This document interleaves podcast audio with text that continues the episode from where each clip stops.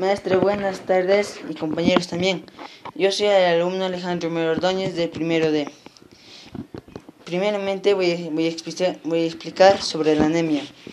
La anemia es una causa que nos provoca en la niñez, en, cuando estás bebé y a las señoras embarazadas. E, esta enfermedad nos trae dificultades por no tomar hierro y por no comer este mm, huevo, alimentos saludables y, y por no hacer ejercicios también. Y también este y si no comemos también este hay algunas personas o niños que pueden morir con la desnutrición tam también.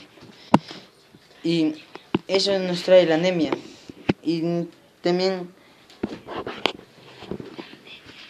la anemia se provoca de, de la desnutrición y de la poca hemoglobina. Gracias.